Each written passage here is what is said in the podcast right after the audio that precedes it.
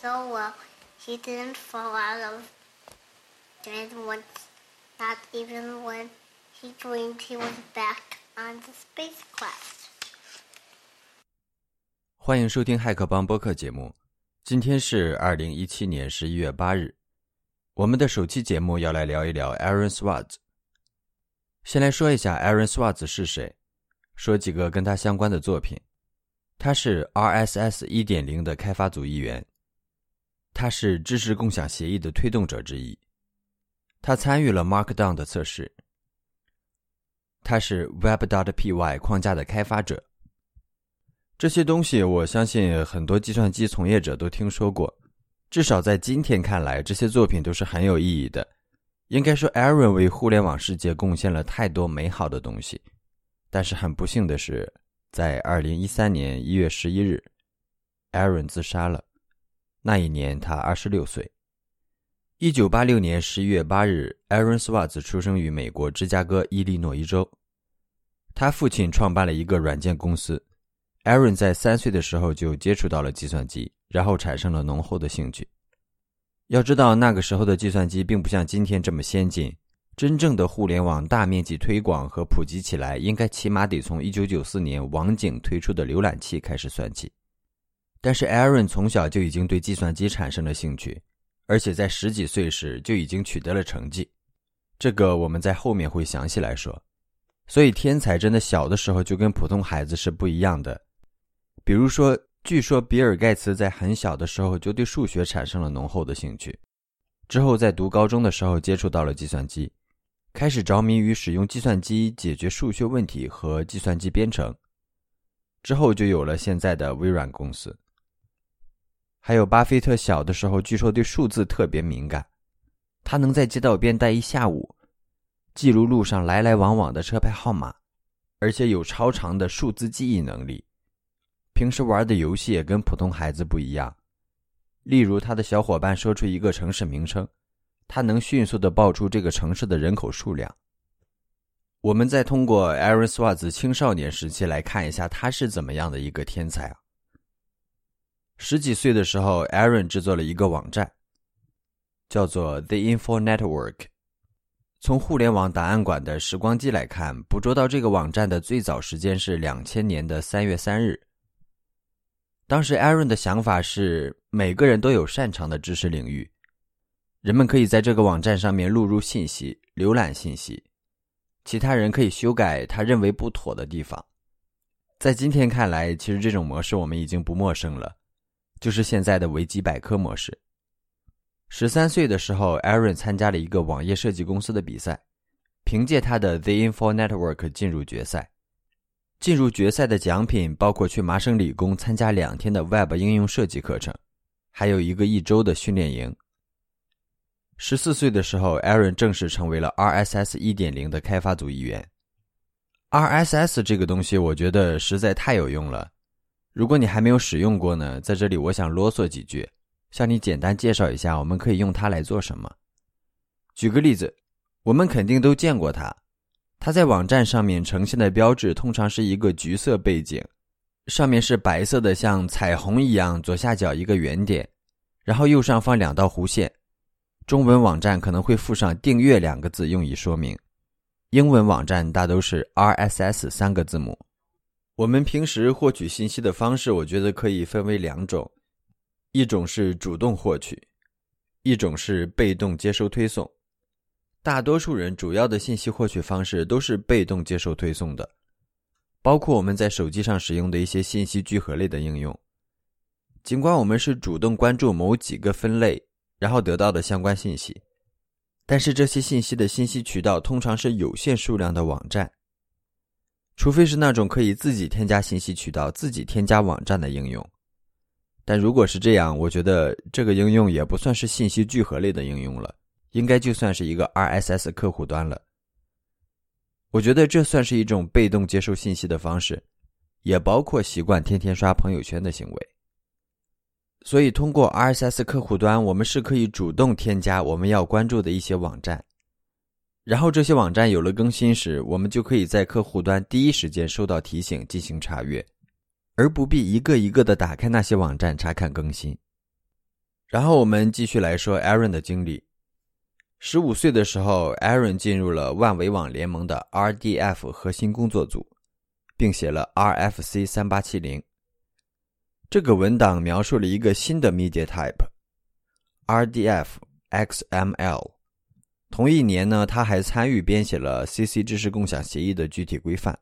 RDF 是 Resource Description Framework 的缩写，中文译名为资源描述框架，是一门向互联网表达信息的语言框架，可以用来描述 Web 资源，比如作者、标题、可用信息、版本信息、内容描述等等。由于使用的是结构化的 XML 数据，搜索引擎可以更好地理解这种元数据的定义，所以就会使搜索变得更智能和准确。简单来说，RDF 就是为了使信息能够被程序更友好的读取和理解。十七岁时，Aaron 进入斯坦福大学，在当时，美国有一家做风险投资的公司叫做 Y Combinator，简称 YC。YC 的投资模式跟大多数的风险投资公司不太一样。首先，他们的投资对象主要是初创公司，然后他们不只会向初创公司提供种子基金，而且会给一些创业建议，还有每年两次、每次三个月的课程。YC 的这种模式深受好评。YC 的创始人是 Paul Graham，也是我很佩服的一个人。有机会的话，我们以后来聊一聊他。他写过一本书，叫做《Hackers and Painters》，中文译名是《黑客与画家》。感兴趣的朋友回头可以找来读一下。根据维基百科的描述，Aaron 进入斯坦福大学后就申请了 YC 公司夏季的创始人项目。Aaron 当时的创业项目叫做 Infogami，他设计了一个内容管理系统。在这个项目进行到2005年夏天的时候，Aaron 选择辍学。专心开发 Infogami 和为项目寻找资金。关于 Infogami 后来的故事，维基百科的描述是这样：在开发 Infogami 的过程中，Aaron 因为不满意 Python 现有的框架，所以开发了 Web. dot. py 框架，并且在2005年秋季的时候，Aaron 加入了当时 YC 公司的另一个孵化项目 Reddit。关于 Reddit 这家公司，在这里我们就不展开来讲了。总之，Reddit 也是一个很有特点、很火的网站。Aaron 和 Reddit 的创始人一起工作，当时的 Reddit 使用了一个代码库，他们一起用 Python 和 Web.py 来重写这个代码库。Infogami 因为融资困难，YC 公司建议 Infogami 和 Reddit 合并，于是，在2005年的11月，合并后的新公司取名叫做 Not a Bug。这个名字也很有意思啊，Not a bug。进入二零零六年，Reddit 流行起来。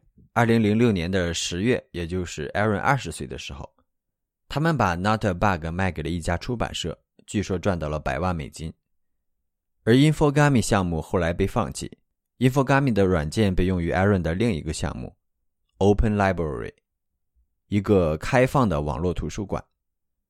与此同时，Web.py 也开始流行起来。Not a bug 被收购以后，Aaron 就去了这家出版社工作，但是他受不了办公室的那种工作环境，也受不了公司在他电脑上面安装的一些软件，他觉得是被安装了很多垃圾软件，而且公司不允许他自己安装新的软件。于是 Aaron 在2007年1月就离职了。离职之后的 Aaron 开始把精力投入到一系列关于信息公有的项目。例如刚刚说到的 Aaron 的 Open Library 项目，可作为图书馆总得有书籍，即便是在网络上的图书馆也需要海量的数据支持。那 Aaron 的数据从哪里来的呢？在2006年，Aaron 下载了美国国会图书馆的书目数据，并放到了自己的这个开放图书馆上。你说 Aaron 这么做触犯法律了吗？其实这里有这样一个问题。图书馆本来是要收费才允许访问这些数据，但由于这些数据属于政府文件，在美国这样的文件又是不受版权保护的。而 Aaron 做这些并不是将数据据为己有，也不是为了名利，因为所有的数据他都捐赠给了互联网档案馆机构，供所有人免费享用。从这些经历，我们也可以看到，Aaron 是一个崇尚资源合理共享、不喜欢受约束、喜欢开放的人，就是互联网主张的开放精神。他的开放图书馆是想把那些没有版权的书籍和学术期刊放在网上，让全世界的人免费查阅，因为他觉得互联网应该成为连接书籍、读者、作者、纸张与思想的最好载体。我们会发现，在他的青少年时期，他就在和限制信息自由交换和自由共享的做法做斗争，包括他所参与的 RSS 和 RDF 项目。还有一个例子是这样的。在美国法院行政办公室有一个叫 Pacer 的政府服务。这个服务会把法庭记录的文件放在网上，如果你要看的话，一页需要付费八美分。根据《纽约时报》的报道，该收入主要为了法院的技术投入提供资金支持。但根据法院的报告来看，Pacer 这个服务每年可以为政府带来一点五亿美金的盈利。这件事，Aaron 非常不能理解。他觉得这些文件本来就属于公众，是没有版权的，为什么属于公众的东西还要收费？于是，Aaron 在二零零八年九月四日到二十日，他二十二岁的时候，他用 Perl 在 AWS 上写了一个程序，从 Pacer 上下载了据说近两千万页的文档。于是，FBI 对他调查了两个多月，那些下载的文档中揭露了法庭文件对个人隐私的大规模侵犯。他从文档中发现了法学研究的资助方和正面结果之间令人忧心的联系。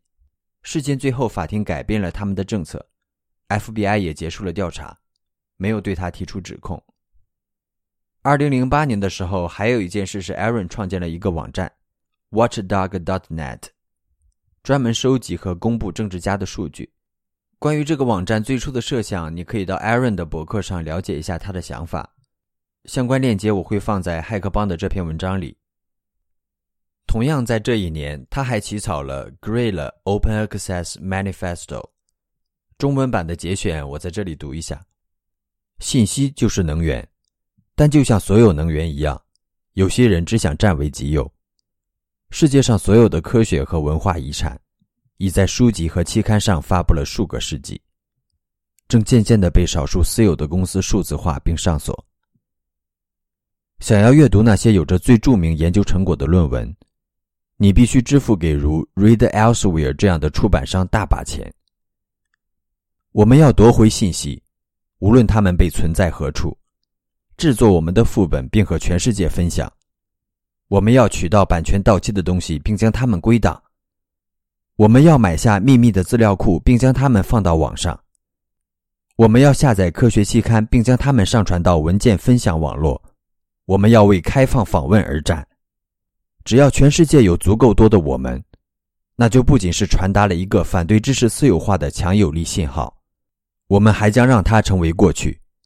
你愿意和我们一起吗？Aaron Swartz，二零零八年七月，意大利。Aaron 很崇拜的一个人是 Tim Berners-Lee。Tim 被称为互联网之父。因为他在一九九一年八月六日发布了世界上第一个 Web 网站，到今天这个网站依然是可以访问的。但是 Tim 并没有用这个发明赚钱，而是无偿的把互联网的构想和设计推广给了全世界。Aaron 曾经在当众发表的演说中提到，当看到矿工们直到汗流浃背时才可能会放下铁锤，因为他们知道如果自己停下，今晚可能就吃不上饭了。而他自己每天只是坐在那里看电视，就可以赚着越来越多的钱。他觉得这是很离谱的、很荒谬的一个世界。受扰于这种信息封锁和贫富差距的事实，Aaron 开始从技术领域转入到更广阔的政治领域。二零零九年，他和几个人一起成立了改变运动委员会，英文缩写是 PCCC。他们尝试组织起互联网上的人。把那些关心进步政治、推动国家变得更进步的人聚到一起，帮助全国各地的进步议员当选。二零一零年，他又创立了 Demand Progress。这个 Demand Progress 实在不知道中文应该怎么翻译啊。这个组织主要利用互联网来组织群众与议会和政府对话。之后，二零一零年末到二零一一年初期间，Aaron 在哈佛大学实验室做实验室研究员。因为这个身份，Aaron 拥有了 JSTOR 的账号。使用这个账号，Aaron 可以通过麻省理工的网络访问大量的学术期刊。Aaron 从 JSTOR 下载了四百八十万左右的学术文章。这里补充说一下，JSTOR。JSTOR 是一个学术数据库，其使命是让全世界的人都能访问学术成果，并把学术成果代代不息地传承下去。具体做法是把各个学校的学术期刊收集起来，统一数字化，让人们可以下载搜索。但它不是一家出版商，所以不必向作者付费，只依靠作者的意愿来做数字化的工作。它是一家非营利组织，主要向学校销售订阅账号，以此来支撑其运营成本。Aaron 和 JSTOR 的事件主要经过是这样。Aaron 写了一个 Python 脚本，开始下载 JSTOR 的学术文档。JSTOR 发现异常，并封锁了 IP。Aaron 绕过封锁，继续下载。几番下来，在 JSTOR 和麻省理工采取了一些措施，试图禁止下载失败以后，JSTOR 切断了麻省理工对 JSTOR 数据库的访问权限。后来，Aaron 知道了有一栋楼的地下室有个没上锁的机房，他把他的笔记本电脑放到了机房中。直接插上网线，开始长时间下载。之后，Aaron 的电脑和外置硬盘被发现了，他们没有阻止下载，而是安装了监控摄像头。二零一一年的一月六日晚上，Aaron 在去更换硬盘时被发现，在他要骑车回家时被警方逮捕。之后，Aaron 交出了所下载的文档，并保证不会分发、复制和转移。几个月后的二零一一年七月十一日。美国联邦检察官办公室以多项罪名控告 Aaron。Aaron 交了十万美元的保释金，暂时自由。事后，JSTOR 发表声明表示，起诉 Aaron 的是政府行为。作为一个非盈利目的的学术数据库，JSTOR 无意介入法律事件。二零一一年七月十九日，由 Aaron 创立的 Demand Progress 发布了一篇新闻稿，表示支持 Aaron 的行为。案件到了这里本该了结了，但政府并没有放手。在《互联网之子》的纪录片中，Aaron 的父亲说，当时负责案件的检察官 Steve Heyman 表示，他们要用这次案件起到一种威慑作用。根据麻省理工的解释说，检察官 Steve Heyman 回应了 Demand Progress 的那份简短的支持声明，说那是野蛮的网络活动和愚蠢的行为。随后，麻省理工方面也发表了保持中立的声明。这样的态度，即便在麻省理工的人看来，也是简直离谱的。因为麻省理工算是全世界最鼓励倡导黑客活动的地方了。学校里会有一些不允许进入的房顶和隧道，那些标志对学生来说根本没有作用。麻省理工在冬季甚至还有开锁的课程，他们本该有着道义权威来阻止起诉继续的。但是他们保持了中立，而我们也知道，在政府与个体对立时，麻省理工的中立到底意味着什么。Aaron 则继续进行着他的政治活动。二零一一年十月，美国政府提出 SOPA 法案，也就是禁止网络盗版法案。相信很多人知道这个法案，因为当时这个法案特别轰动。而在当时，SOPA 的意图其实只是遏制网络上的音乐和影视盗版。但通过发布一部新的法案来解决这样一个问题，让很多人怀疑政府的真实意图。因为如果法案通过了，意味着政府只需要一份侵权声明就可以介入甚至关闭一家互联网公司。一些活动家认为，这样的法案是一种巨大的越权，它会威胁到互联网自身的技术性完整。Aaron 通过他的 Demand Progress 把民众聚集起来，和政府做斗争。最终导致了整个社会都在反对 SOPA，包括那些议员也纷纷改变了自己的想法。最后，白宫于二零一二年一月十六日发表声明，表示不支持这项法案。应该说，这是一次民主的胜利，与 Aaron 有密切的关系。在这里，我想引用哈佛大学教授 Lawrence，也是 CC 知识共享协议的创始人的一段话：作为一个从未觉得自己做了多大贡献的人。作为 Aaron 来说，这是为数不多的时刻之一。你能真正看到，他觉得自己是做了些好事的。觉得这是他的一次且唯一一次胜利。二零一二年九月十二日，联邦检察办公室向 Aaron 增加了九项重罪指控，这让 Aaron 可能的刑罚达到了五十年监禁和一百万美元罚金。起诉方指控 Aaron 的法律依据是一部一九八六年的计算机欺诈与滥用法案。这里补充一下，政府在和 Aaron 的律师的辩诉谈判过程中，Aaron 是有选择的，就是他可以选择承认一共的十三项罪名，然后入狱半年。Aaron 和他的律师拒绝接受这样的条件。二零一三年一月十一日，Aaron 自杀了。Aaron is dead. Wanderers in this crazy world, we have lost a mentor, a wise elder. Hackers for right, we're one down. We've lost one of our own. Nurturers, carers, listeners, feeders, parents, all, we have lost a child. Let us all weep. 他是互联网之子，他用生命捍卫了互联网的开放和自由。 是谁杀害了他？今天的节目就到这里。关于今天节目的文本及后续更新，请访问骇客帮网站。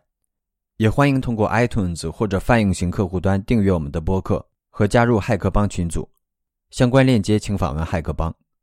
我们的网址是骇客帮点 org，骇客帮的拼音点 org。感谢收听，下期节目见。He slept so well, he didn't fall out of bed once, not even when he dreamed he was back on the spacecraft.